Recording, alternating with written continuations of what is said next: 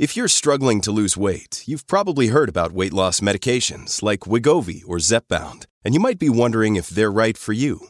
Meet PlushCare, a leading telehealth provider with doctors who are there for you day and night to partner with you in your weight loss journey. If you qualify, they can safely prescribe you medication from the comfort of your own home. To get started, visit plushcare.com slash weight loss. That's plushcare.com slash weight loss. plushcare.com slash weight loss. ¿Qué tal amigos? Buenas noches. Bienvenidos, Dani Alexandrino, hablando de frente aquí a través de Americano Media y Radio Libre 790 AM. Gracias a cada uno de ustedes por decir presente en esta conversación. Prepárense, preparen sus motores, preparen también su energía porque llegó la reina, la diva, la caballota, la que no le tiene miedo a nada ni a nadie, mucho menos a represalias, la que pone a algunos a temblar y a otros a huir, sí señores, que salen corriendo como los buenos cobardes que son. Pero vamos a comenzar este día de San Patricio. Señores, sí, hoy se conmemora el día de San Patricio, uno de los tres patronos de Irlanda, el hombre responsable de haber llevado el catolicismo a Irlanda, mientras que el resto del Reino Unido es protestante. Eh, Irlanda es en su mayoría católico y eso se debe a San Patricio, uno de tres patronos de la nación, incluyendo eh, San Columbo, al igual Columba y Santa eh, Brígida. Así que felicidades a todos aquellos que son cristianos católicos apostólicos. Porque hoy, y dicho sea de paso, un dato interesante por si usted no lo sabía, porque usted sabe que Dani Alexandrino, aunque a Miriam Minions no le guste, le gusta traerle a usted datos históricos también. El desfile o la parada, como usted le quiera llamar, del Día de San Patricio es el desfile más antiguo de esta nación, incluso más viejo que la misma nación. Sí, señores, porque se está celebrando desde antes de la declaración de independencia, el, el desfile de San Patricio allá en la ciudad de Nueva York. Ah, vieron que aprenden algo también conmigo. no es que solamente yo salgo aquí a dar mi opinión, no, también les doy datos históricos. Pero bueno, vamos entonces rapidito a comenzar con algo que obviamente se aleja de todos los principios católicos y de todos los principios cristianos. Y es esta noción y esta insistencia del Partido Demócrata en la sexualización y el cambio de género en los niños. No se enojen conmigo. Esto es lo que parte de la agenda del Partido Demócrata. Pues el subsecretario de Salud de los Estados Unidos, Rachel Lavine, que yo sé que hay quienes le dicen la doctora, pero para mí aunque tenga pelo largo, aunque tenga boobies puestas, sigue siendo hombre. Porque cuando se muera y arqueólogos encuentren su osamenta y le hagan pruebas de ADN, le garantizo que lo que van a encontrar es ADN masculina, no femenino, pero eso es otro tema. Pues Rachel Levine dice que cambiar los géneros de los niños pronto será aceptado por completo. ¿Que cómo? Por quien, por mí no, pero vamos a escuchar. to be positive and optimistic. And I think that the wheel will turn on this. I think that it's not going to be politically advantageous. Uh, it wasn't particularly in 2022. And so I think that as we look to all the different elections in 2024, um, I think the next two years are going to be challenging, but I am positive and optimistic and hopeful that the wheel will turn after that um, and that uh, this issue won't be as uh, politically and socially such a minefield. Um, in the meantime, I can say that the, the children that you serve, the, and the young people that you serve, their families, and you all as their providers have support at the highest levels of the federal government. President Biden supports you, and he has articulated that support for the children and families on a, uh, frequently. Yo tengo un problema bien grande con esa frase de Rachel Levine. Porque, discúlpenme que me acaban de enseñar un video que eh, de, de, uno que le gusta oler mucho pelo, oliéndole el pelo a Zelensky. Pero bueno, este, yo como que algo que, no, que, él, que él dice que no encaja, o ella, como usted le quiera llamar, para mí, con toda esa voz, sigue, sigo insistiendo en que me parece un hombre disfrazado de mujer, pero es, otra, es otro 20 pesos. Pues señores, hay dos cosas que dice que como que no encajan en la misma oración. Children y transgender. Así como usted lo está escuchando. Children y transgender. Son dos palabras que no encajan en la misma oración, pero esa es la insistencia de los demócratas y de esta administración pervertida en querer a la mala obligarnos a aceptar este tipo de perturbación y de aceptarlo como la, la, nueva norma en los Estados Unidos, que dicho sea de paso, desde hace tiempo que ya ellos lo tienen como parte de uno de los reglamentos en la página de salud de los Estados Unidos, señores. Y usted sabe que yo he hablado de esto en otros momentos. Busque en Google, haga, el ejercicio ahora mismo, googleelo. Gender Affirming Care in Young People en el Departamento de Salud. Y lo va a llevar a una página que va a decir en la parte de arriba Office of Population Affairs. Y ahí usted va a ver todo el reglamento de esta administración para que doctores fatulos refuercen y sigan esas perturbaciones para, aunque sea en contra de los padres, permitir una transición de género. Ahora yo quiero, y no se preocupe Master Control, que yo tengo el audio aquí, yo quiero que usted escuche a Chloe Cole, la joven de la que le hablé hace unos días atrás, que tiene 18 años, que comenzó con hormonas de pubertad de bloqueadores de pubertad a los 13 años. A los 15 se, se hace una doble mastectomía y a los 16 se arrepiente de haberse hecho esa cirugía y, de haber tomado testosterona para detener su crecimiento y su desarrollo femenino. Y hoy día, con 18 años de edad, se ha convertido en una voz luchadora en contra de estas cirugías que arruinan la vida de estos niños y en contra de estas terapias de hormonas y bloqueadores de pubertad que causan una serie de efectos adversos de los que nadie quiere hablar. Vamos a escuchar a Chloe Cole. Across my chest, that reminded me every day that I was butchered by the institutions that we all thought we could trust. I went to my surgeon because I was desperate for answers, and he just told me, it's fine. That's completely normal. Just put Vaseline over it, which didn't make sense to me, but I thought that because nothing else was working, I might as well try it. That gave me a skin infection. It hasn't healed at all, and the wound, whatever it is, is actually spreading across my chest. Ahí están escuchando. Todavía. I have no clue what's going on. Recuperándose. I have nowhere to turn because I no longer have any trust in Kaiser Permanente, and I can't afford treatment out of pocket. I wish I could have my breasts back, but a reconstruction may be riddled with even more complications, and no matter what, I will never be able to breastfeed my future children. O sea, estamos hablando de una niña que a los 13 años estaba pasando por un proceso normal que cada ser humano atraviesa y es el proceso de la pubertad, la transición de la niñez a la adolescencia, en donde hay tantas hormonas atravesando nuestros cuerpos que a veces nos cuestionamos y estamos inconformes con los que nos ha tocado.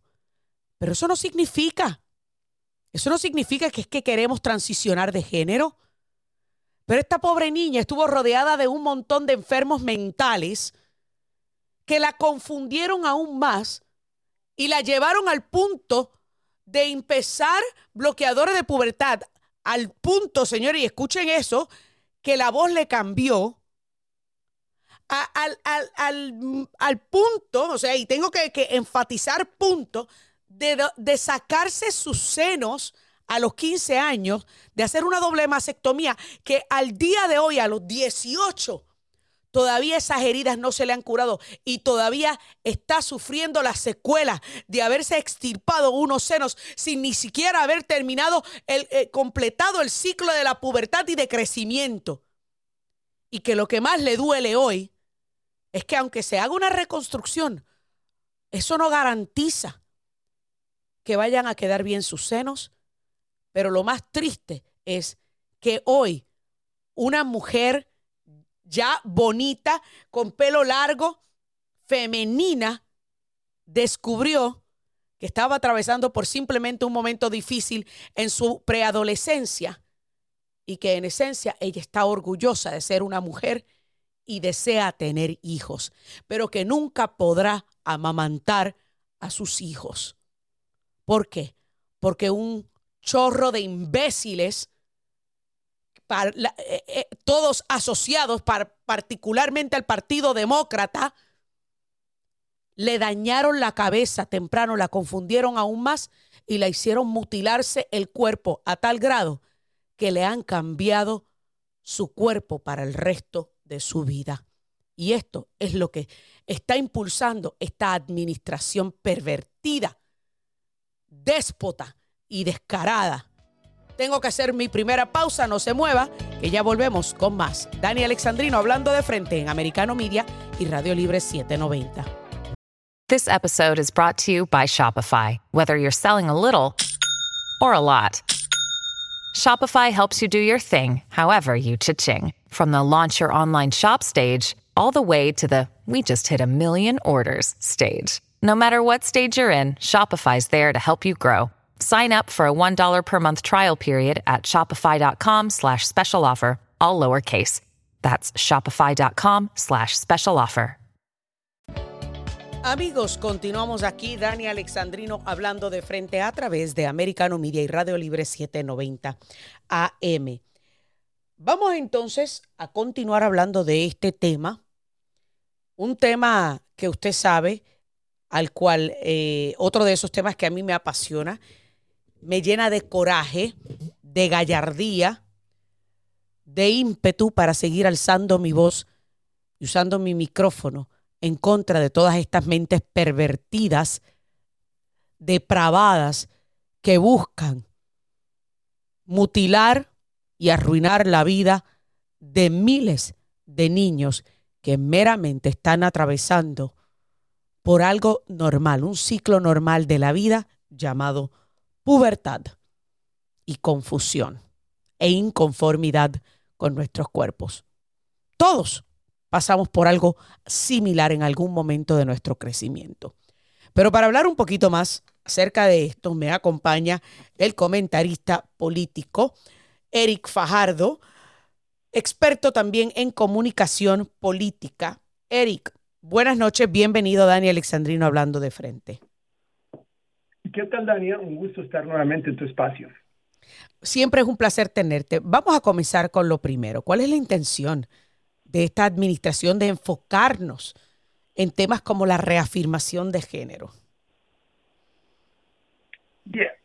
Te diría que eh, son ellos convictivos y te diría que es parte de la ideología de globalista, de, de la ideología woke que han abrazado las élites, así como las denomina por lo menos Peter Schweitzer, las élites eh, oligárquicas eh, liberales, y que lo están haciendo porque creen en ello, pero la verdad es que más allá de, si alguno de ellos efectivamente cree o no en lo que han venido a, denominar el gender affirming care, el hecho es de que en este momento la administración Biden tiene la urgente necesidad de cambiar la conversación. Eh, decían antes los cientistas políticos, cambiar la agenda, ¿no?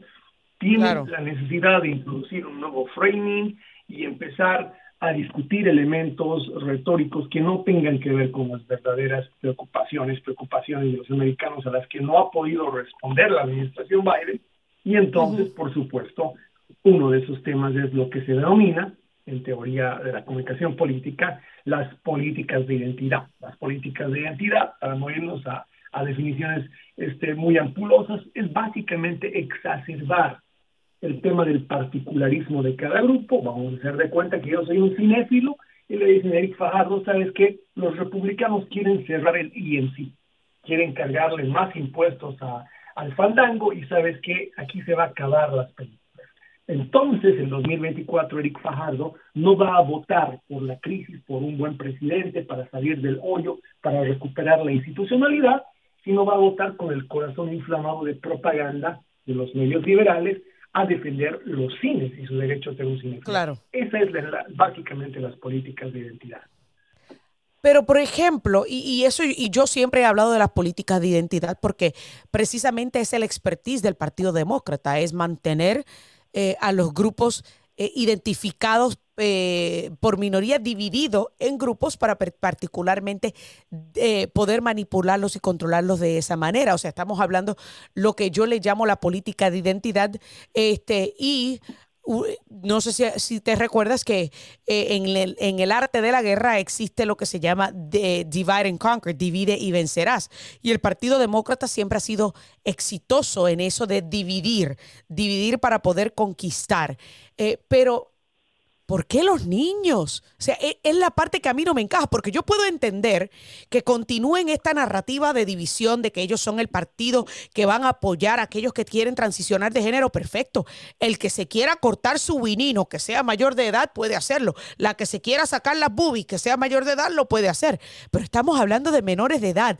Menores de edad como la joven eh, Chloe Cole, de quien puse un audio en el segmento anterior, que a los 13 años un, imbécil psicólogo, psiquiatra, la confundió aún más y comenzó bloqueadores de pubertad. A los 15 tuvo una doble mastectomía. A los 16 se dio cuenta que se había arrepentido de haberse mutilado el cuerpo. Y hoy día, a los 18 años, es una de las principales voces en contra de estas políticas de Joe Biden y los demócratas de querer extender esto de, de, transición de género en los menores de edad. Y es la parte que a mí no me encaja, Eric. ¿Dónde se perdió el sentido común de este partido? No, bueno, yo creo que este ya no es el Partido Demócrata que muchos de los demócratas moderados conocían. Por eso es que también están sufriendo un desbande importante, aunque claro, los medios liberales jamás te van a hablar de esto. Pero este es, es un partido de ultraizquierda, ¿no? Este es un partido que lo han tomado los bolcheviques de cierta manera. Ya no hay más mencheriques o moderados en este partido, ¿no? Ya, ya, ya no hay girondinos, sino puro jacobinos. Y la realidad es que ha construido su ideología en función a lo que tú dices, que es dividirnos, pero además en función a la lógica dialéctica del marxismo que nos enfrenta. Mientras nos sacamos los ojos, por eso las mismas élites liberales pueblan las redes sociales de esos episodios, de esas escenas de agresiones de gente de color a, gente de minorías, de, hispanas o de cualquier otra, porque quieren enfrentarnos. ¿Por qué? Porque así discutimos entre nosotros, así vamos a ir a votar enfadados unos con otros y ellos van a ir a postular que son la solución del enfrentamiento que en teoría los que provocan son los conservadores cuando no es así. Están llevándonos, daño a una guerra de razas, a una guerra de géneros, a una guerra de generaciones. ¿Y por qué los niños? Porque ya no les queda nada más por fracturar.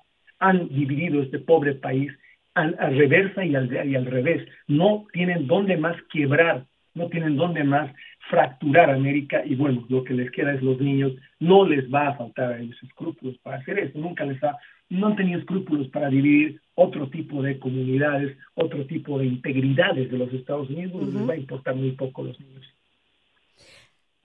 Eh, eh, es, es algo fuerte eh, y, y, yo estuve leyendo que, por ejemplo, a ti, para ti, esto no se trata ni siquiera de, de una cuestión de moralidad. O sea, eh, eh, eh, quiere decir que el Partido Demócrata hace mucho tiempo también, también perdió la vergüenza y la moralidad. Y no es el único escenario donde lo vemos, Tania. En realidad, el problema es que no son nadie para poner un freno inmoral, pero lo van a intentar hacer. Van a intentar llevarnos a una nueva moralidad que es la que ellos plantean, donde la permisividad absoluta parece ser el único indicador.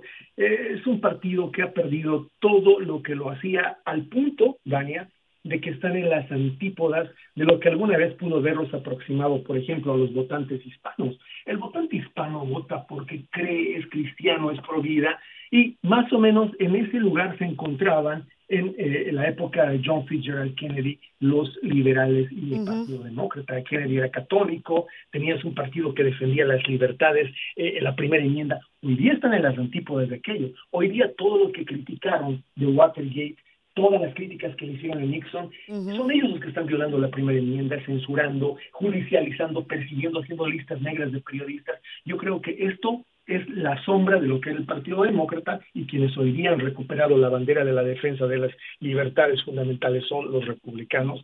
Eso es lo que los tiene así. Tienen que cambiar la conversación pronto, tienen que tratar de llevarnos a un escenario donde parezca que somos buenos, porque esto se acabó para ellos si llegamos así como hoy día estamos a este ritmo de debacle del Partido Demócrata a las elecciones de noviembre del próximo año.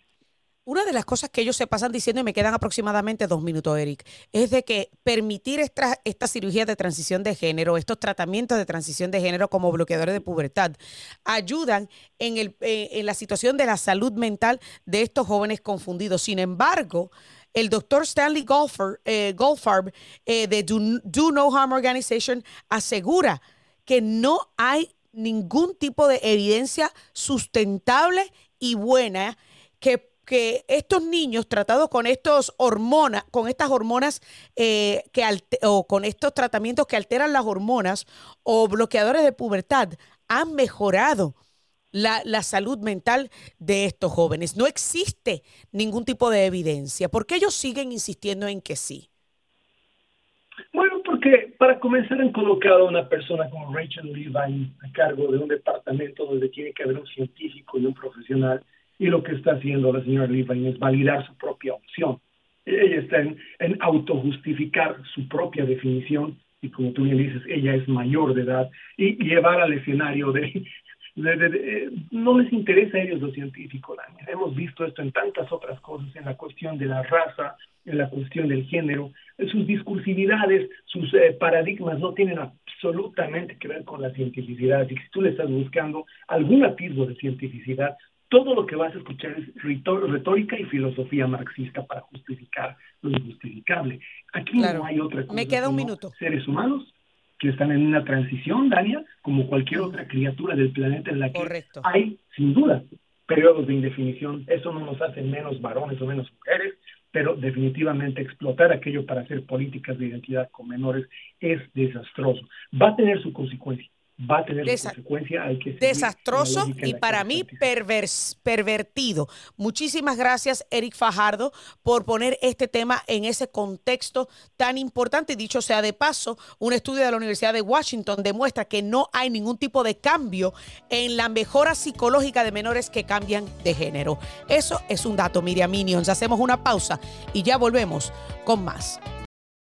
Families have a lot going on. Let Ollie help manage the mental load with new cognitive help supplements for everyone four and up, like delicious Lolly Focus Pops or Lolly Mellow Pops for kids. And for parents, try three new Brainy Chews to help you focus, chill out, or get energized. Find these cognitive health buddies for the whole fam at ollie.com. That's O L L Y.com. These statements have not been evaluated by the Food and Drug Administration. This product is not intended to diagnose, treat, cure, or prevent any disease. I'm determined once again to ban assault weapons and high capacity magazines. Ban assault weapons, ban them again, do it now. Enough, do something. First, this executive order helps keep firearms out of dangerous hands. As I continue to call on Congress to require background checks for all firearm sales. Bueno, ahí ustedes escucharon a Joe Biden, quien continúa su asalto contra las armas de fuego. Y yo no voy a utilizar la frase que ellos utilizan, armas de asalto, porque ellos ni siquiera saben definir lo que es un arma de asalto. Pero esta gente continúa insistiendo en una prohibición total, supongo yo, de rifles, o según ellos le llaman, de armas de asalto, un atentado directo a la segunda enmienda de la Constitución. Pero para abundar un poquito más acerca de qué es lo que busca esta gente, qué es lo que busca Joe Biden, me acompaña nuestro amigo Robert Arce, nuestro experto en seguridad pública aquí en eh, Americano Media y Radio Libre 790. Robert, buenas noches, bienvenido. Buenas noches, Dania, gracias por la invitación. Vamos a hablar sobre esta, esto que dijo Joe Biden, que continúa insistiendo y pidiéndole al Congreso que aprueben un proyecto de ley para un Universal Background Check, que continúa pidiéndole al Congreso que apruebe una prohibición total de las armas de asalto. Ahora, vamos por parte. Vamos a empezar con la primera parte de esto y es el background check. Yo no sé, pero hay muchos demócratas que buscan que hablan de que no es que todo el mundo tiene que tener. Yo he comprado muchísimas armas de fuego y siempre que yo voy a comprar un arma de fuego me hacen un background check. O sea, ¿qué es lo que qué es lo que él está proponiendo que ya no se está haciendo? Lo, para mí, cuando yo leí esta orden y entonces también escuché cuando estaba hablando, dije, esto solamente es como un montón de ruido para complacer el, pues el, pues los ¿Cómo, ¿Cómo dice? El base anti-segunda enmienda, que es el Partido Demócrata, era como un truco. Mira, aquí hay una luz brillante. Mira, yo voy a ayudarte, pero cuando lees esto, de verdad no pueden hacer nada. Para mí era algo que estaba tratando de complacer pues los demócratas para decir yo voy a ayudar, yo voy a prohibir las armas de fuego o como ellos dicen, las armas de asalto de fuego o como dicen así.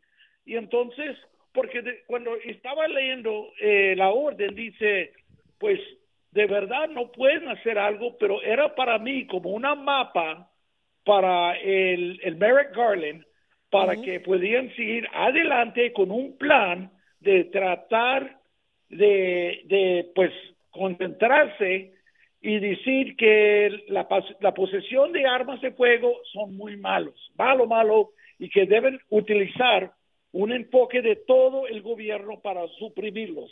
Eso es lo que yo vi en esta orden, pero para mí era puro, era algo para para complacer los demócratas que quieren quitarnos las armas. O sea que en otras palabras es, como decimos en Puerto Rico, bucha y pluma nada más. O sea, es de la boca para afuera. No es porque en realidad no tiene ninguna base sustancial para poder atentar contra derechos constitucionales. Eso es lo que tú me estás diciendo. Porque es que no pueden hacer nada sin tomar pues medidas del Congreso para lograr esos puntos que ellos quieren pasar. Y ahorita no lo pueden hacer. Pero para mí era como, estaba mandando como un directivo a Merrick Garland, mira, de aquí queremos mover adelante para que podamos comenzar a hacer algo y también limitar estas armas de fuego y todo eso. Eso para mí, eso es lo que estaban hablando.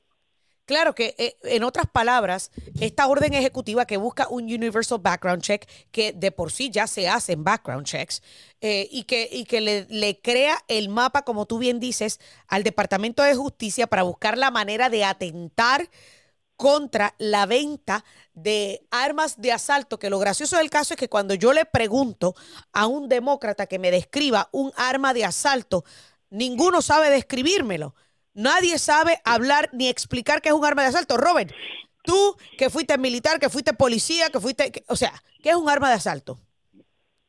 No sé, para, mí, para mí, para mí es que una arma de asalto para los demócratas es cualquier arma que les asusta, que lo vean a ver, para verlo. Eh, se quedan asustados cuando vean una arma y entonces, pues eso debe ser una arma de asalto. Pero también, Dania, lo que tenemos que hacer es necesitamos cumplir las leyes que ya existen. Correcto, correcto. Eso es lo que tenemos que hacer.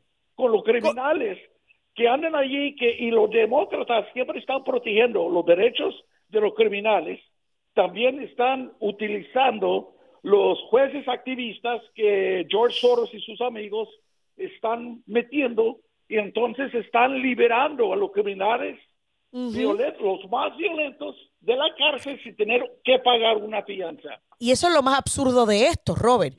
Quieren imponer mayor control de armas a los ciudadanos responsables como tú y como yo, a los ciudadanos americanos que van a una armería, que pasan por el proceso del background check, que compran un arma, o sea, y que hacen todo de manera legal, pero a los que vienen, adquieren un arma en la esquina del barrio, cometen una fechoría, a eso los dejan salir por la puerta ancha y sin ni siquiera una fianza. Esto como que no me hace sentido a mí.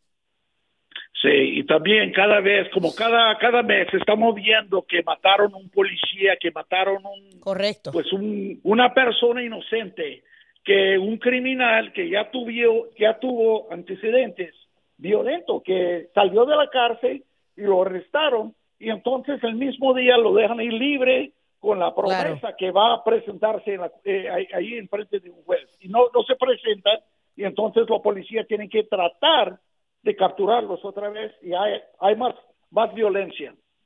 Claro, y una de las cosas que, que, que yo me pregunto es, ¿en qué momento los demócratas perdieron todo el sentido común, Robert?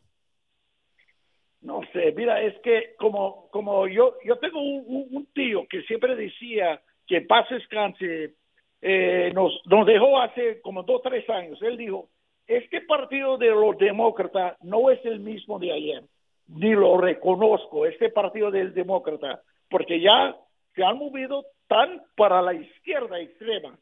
Dice, esto no es el mismo partido que yo conocí en mi juventud. Claro. Y entonces, de, de verdad, no sé cuándo comenzaron con todo esto, de todas partes, de todo punto, eh, se ponen más a la extrema, a la izquierda, cada día más y más. Es como para, para dónde van a llegar, para dónde van a llegar con estos, estos, estos, estos puntos que están tratando de pasar, sí.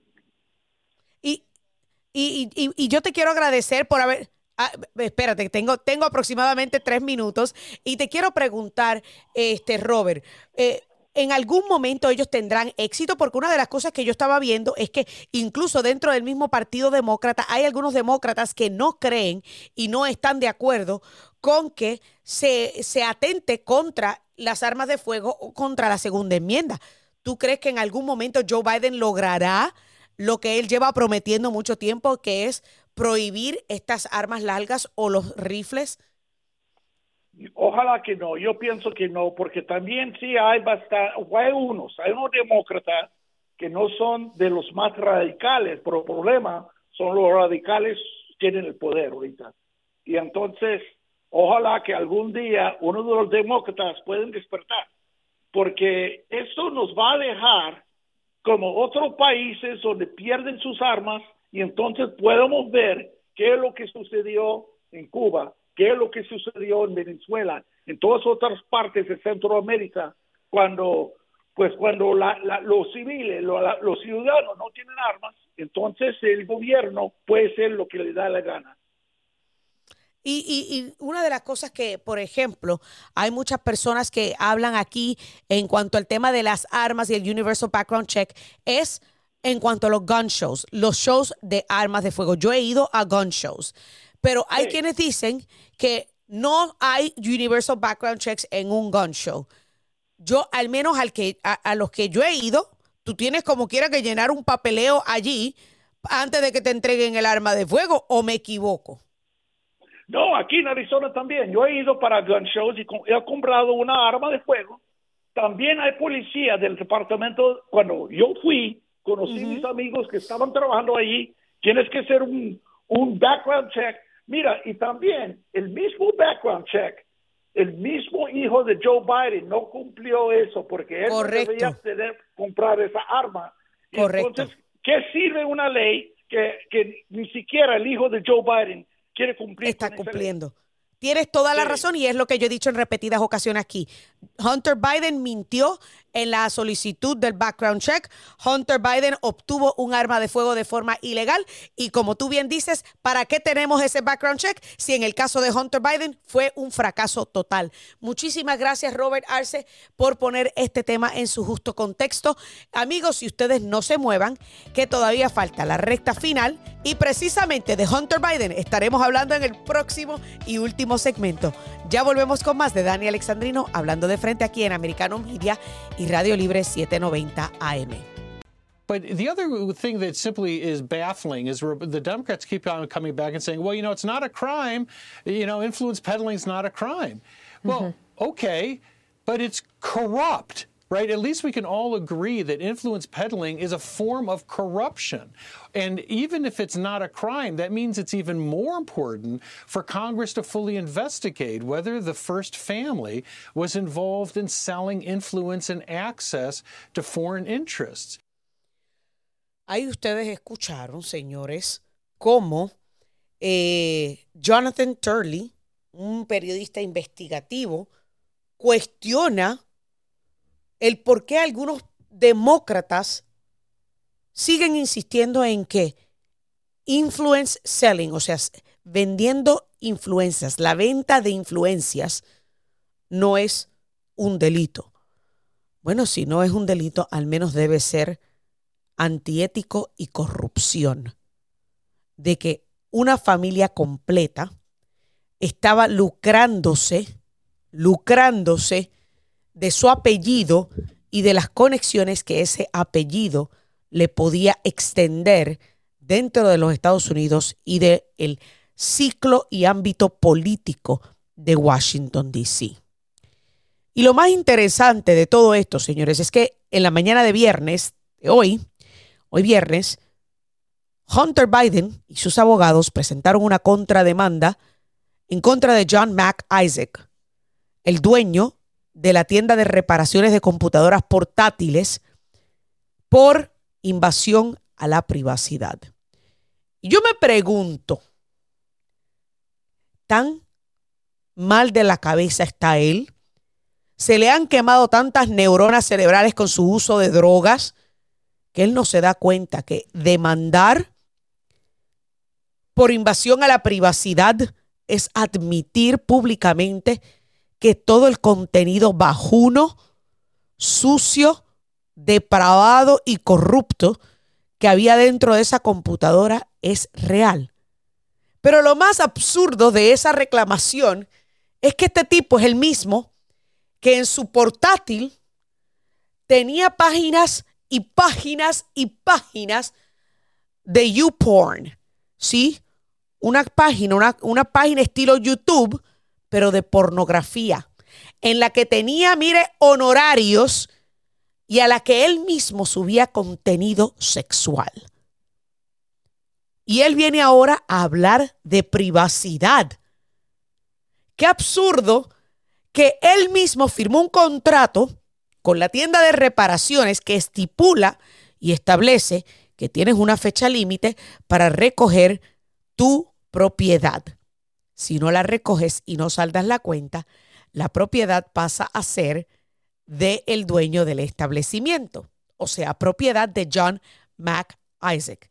Y por consiguiente, Hunter Biden no tiene absolutamente nada que reclamar. Pero recordemos que Tony Bobulinski, que dicho sea de paso, está mencionado en un informe eh, publicado por The New York Post como uno de los socios de Hunter Biden, ha dicho en repetidas ocasiones lo que usted y yo ya nos imaginamos, pero no tenemos las pruebas para ellos. Y como parte del descubrimiento y la investigación realizada por el Comité de Vigilancia de la Cámara de Representantes dirigida por James Comer, se descubrió que al menos un millón de dólares que fue a parar a manos de cuatro familiares de la familia, eh, de cuatro miembros de la familia Biden, estuvieron eran provenientes de una compañía en China llamada China Energy CEFC. E esto no lo estoy diciendo yo, esto está publicado en el New York Post y esto también lo dijo este, James Comer recientemente en una entrevista. Entre estos, James Biden, el hermano de Joe, Hunter Biden, el nene prodigio de papi, y Haley Biden, la viuda de Bo. ¿Ustedes saben quién es Bo? El niño, el hijo de Biden que falleció de cáncer cerebral, que estaba mucho era mucho mejor hijo que el desajustado mental y el descerebrado de Hunter Biden, que lo único que ha hecho en toda su vida es ser un parásito del apellido de su papá y chupar de ese apellido para lucrarse, lucrarse económicamente. Bo por lo menos sirvió, brindó servicio militar, había aspirado a una posición de fiscal general, me parece que fue en el estado de Delaware, o sea, que era mucho mejor que su hermano. Sin embargo, la mala suerte le acompañó y falleció de cáncer cerebral. Pues su viuda, Haley, no olvidemos que también sostuvo amoríos con el descarado, depravado y drogadicto de Hunter Biden. Sí, Miriam Minions, le dije drogadicto. Anótalo. Fecha y hora, el día del programa de San Patricio, Dani Alexandrino llamó a Hunter Biden drogadicto. Porque si todos los vídeos que hemos visto salir de la computadora de Hunter fumando crack, con una pipa de crack, quemando crack y pesando crack, no demuestra que es un drogadicto, pues entonces yo no sé qué otra evidencia usted necesita. Y le dije depravado, porque también en esa computadora vimos vídeos de Hunter con prostitutas y fotos con algunas prostitutas, mire, de edad cuestionable. Que quede claro que yo no estoy insinuando nada, simplemente estoy diciendo que en la foto algunas de esas prostitutas se ven un poquito muy joven, pero eso es otro tema. Y no olvidemos que Tony Bobulinski hizo una rueda de prensa hace unos tres años atrás, eh, tres años atrás, exactamente octubre del 2020, en donde habló sobre todos estos negocios turbios de la familia Biden como testigo, porque Tony Bobulinski había sido socio de Hunter Biden. Y yo quiero que usted escuche un poquito de eso. Me queda muy poco tiempo, pero escuche esto. Vice President Biden, his brother Jim Biden, and his son Hunter Biden in dealings with the Chinese. I've heard Joe Biden say that he's never discussed business with Hunter. That is false. Ahí está. I have firsthand knowledge about this because I directly dealt with the Biden family, including Joe Biden. O sea que Tony Bobulinski públicamente se arriesgó a señalar a Joe Biden como uno de los beneficiarios de estos negocios turbios con los chinos. Ahora bien, si esas cuentas bancarias mostraban transferencias de miles de dólares a varios miembros de la familia Biden, tres mencionados por nombre y uno no mencionado por nombre, cualquier periodista responsable que haya escuchado la rueda de prensa de este señor Tony Bobulinski y que esté mirando los estados de cuenta, debe preguntar, ¿será ese último miembro el presidente de los Estados Unidos, Joe Biden? Cada periodista responsable, si realmente estuvieran haciendo su trabajo como debe ser, esto fuera una era, señores, en la, en la que ya esas investigaciones periodísticas hubiesen llevado a la renuncia de este viejo demente decrépito y déspota que tenemos por presidente. Pero a la hora de la verdad, ya uno no puede esperar mucho de la prensa propagandista. Por eso llegó Americano Media. Y señores, a partir de este lunes, esta servidora se, se, complace en decirles que cambiamos de horario, ya que nos expandimos a otras ciudades y otros mercados. Así que a partir de este lunes, Dani Alexandrino hablando de frente, los espera a las 2 de la tarde. Que Dios me los bendiga, bendecido fin de semana y hasta el lunes. This podcast is a part of the C Suite Radio Network. For more top business podcasts, visit c-suiteradio.com.